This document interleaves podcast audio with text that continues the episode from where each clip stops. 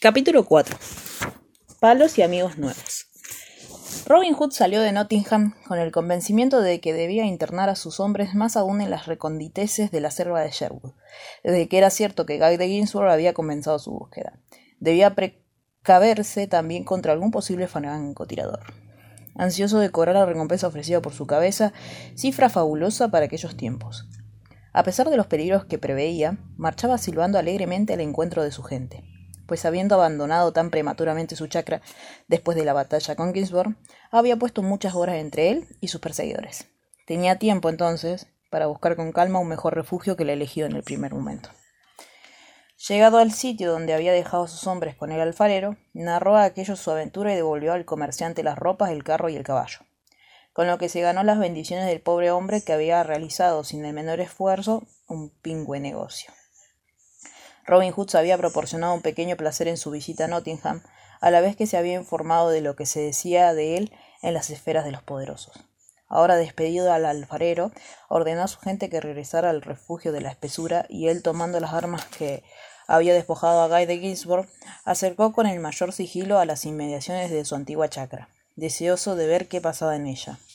Con un cierto sentimiento de tristeza alcanzó a ver cómo los secuaces de Ginsburg y los criados de la abadía se disponían a preparar la tierra para la siembra de la cebolla que él había pensado cosechar allí.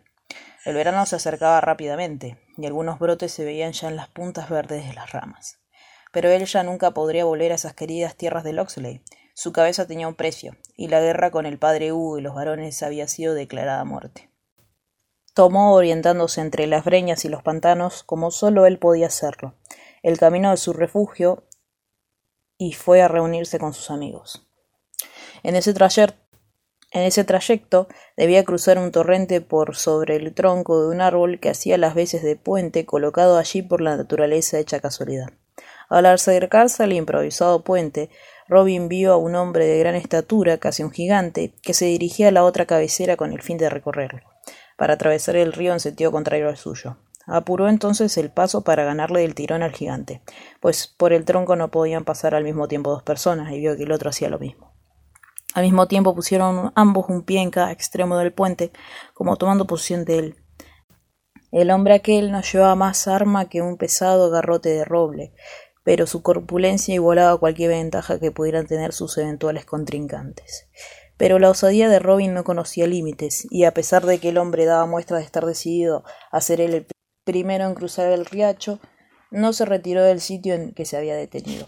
Vete de aquí, pequeño, lo increpó el gigantón, si no quieres que te zambulla en el río. Ni lo pienso, retó Robin. Sal tú del puente o del del chapuzón, no seré yo. El gigante agitó el bastón a menos de un pie de las narices de Robin, gritándole Vuélvete, te digo, si no quieres que te hunda el cráneo. Al tiempo que esto decía el hombretón, sacudía enérgicamente su garrote haciendo terribles molinetes, movimientos que aprovechó nuestro héroe para armar su peligroso arco. Advertido esto por el gigante, le dijo Atrévete a estirar la cuerda y serás hombre muerto de un solo garrotazo. Tonto, le respondió Robin. Mi flecha te atravesará el corazón antes que tu palo llegue a tocarme. En un gesto de gallardía inesperada en un hombre de aspecto del enemigo que Robin se acababa de echar, arrajó este su garrote al suelo y mirando fijamente a nuestro amigo le dijo Ahora hay un cobarde que me está mirando desarmado. Si yo tuviese un arco y una flecha, podría enseñarte cómo se mata un hombre. Si yo tuviera un garrote como el que acabas de tirar, yo te enseñaría muchas más cosas de las que tú puedas enseñarme con el tiro al arco, le contestó Robin en el mismo tono insolente que había usado el otro. Bueno, dijo el gigante, igualemos fuerzas y como no podemos improvisar un arco o una flecha, ve y corta un palo como el mío, que en el bosque hay muchos. Yo te esperaré aquí y pelearemos sobre el puente. El que antes arroje al otro en el río tendrá derecho a pasar primero. Veo que eres un luchador leal y de los que a mí me gustan. Aquí en mi sitio dejo mi arco, y tú espérame, alardeó Robin, poniendo su arco y flechas en el suelo, justamente en el lugar que antes ocupaban sus pies, como queriendo significar que ahí quedaba su propia persona. Y con toda calma se dirigió hacia uno de los corpulentos árboles que poblaban el bosque, mientras el gigante se sentaba sobre el tronco que servía de puente, con un gesto tranquilo que auguraba mal para la suerte de nuestro amigo. Este halló pronto una gruesa rama, que con su cuchillo de monte libró de hojas y brotes, obteniendo un garrote tan duro y eficaz como el de su rival. Con él regresó al puente, y con más valentía que capacidad frente a enemigo tan fuerte. Se dispuso a la lucha. Con movimientos lentos al principio, Tratando cada uno de conocer a su adversario, comenzó la pelea, que prometía ser brutal y encarnizada. Así lo fue en efecto. El primero en recibir un golpe rudo fue Robin, que sintió como si se le reventara una oveja, y trastabiló. Más pronto se repuso y con el ánimo enardecido por el golpe llegó a su acometida hasta hacer retroceder varios pasos a su enemigo. La fuerza de éste era incontrarrestable, y Robin se veía obligado a un continuo y veloz movimiento de sus ágiles piernas para no ser alcanzado de nuevo por el terrible garrote del gigante. Saltando de un lado para el otro, por momentos pudo desorientarlo y aprovechando los blancos que la guardia del rival dejaba por esa circunstancia, le asestaba en los flancos del enorme cuerpo rápidos y fuertes golpes que poco a poco fueron minando la resistencia del gigante. Pero desgraciadamente para Robin uno de los feroces mandoles del contrincante dio con él en el torrente, en cuyas aguas casi se ahoga, cuando abrieron para recibirlo completamente mareado. Pero pudo más su juventud y su fortaleza, y a los pocos segundos se hallaba nadando, salvada por lo menos la vida. Próximo al tronco, Robin trató de asirse a él para salir del agua. El gigante que lo había vencido se agachó para darle una mano, riéndose a carcajadas. Por Cristo que ha sido una linda pelea.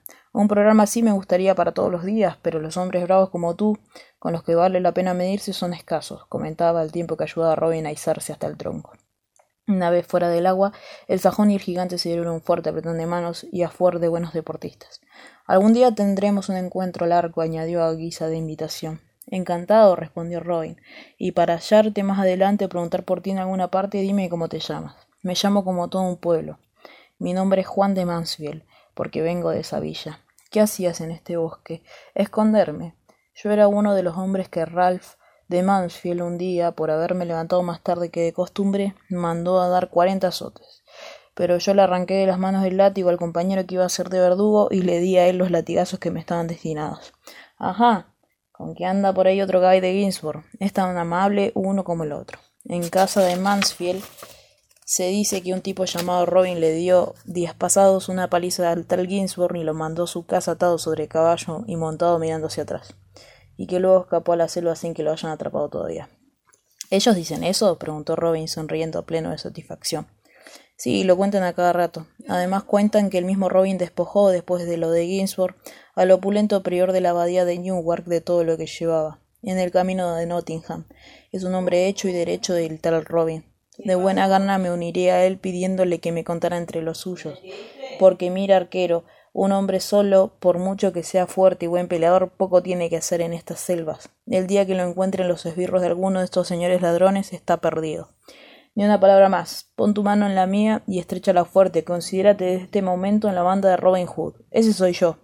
Juan no salía de su asombro. ¿Tú? decía, ¿tú eres Robin Hood? Sí, hombre, sí. Dame la mano y no titubees. Vente a mi fortaleza, donde todavía habrá un barril de buen vino del prior de Newark, que beberemos como gente.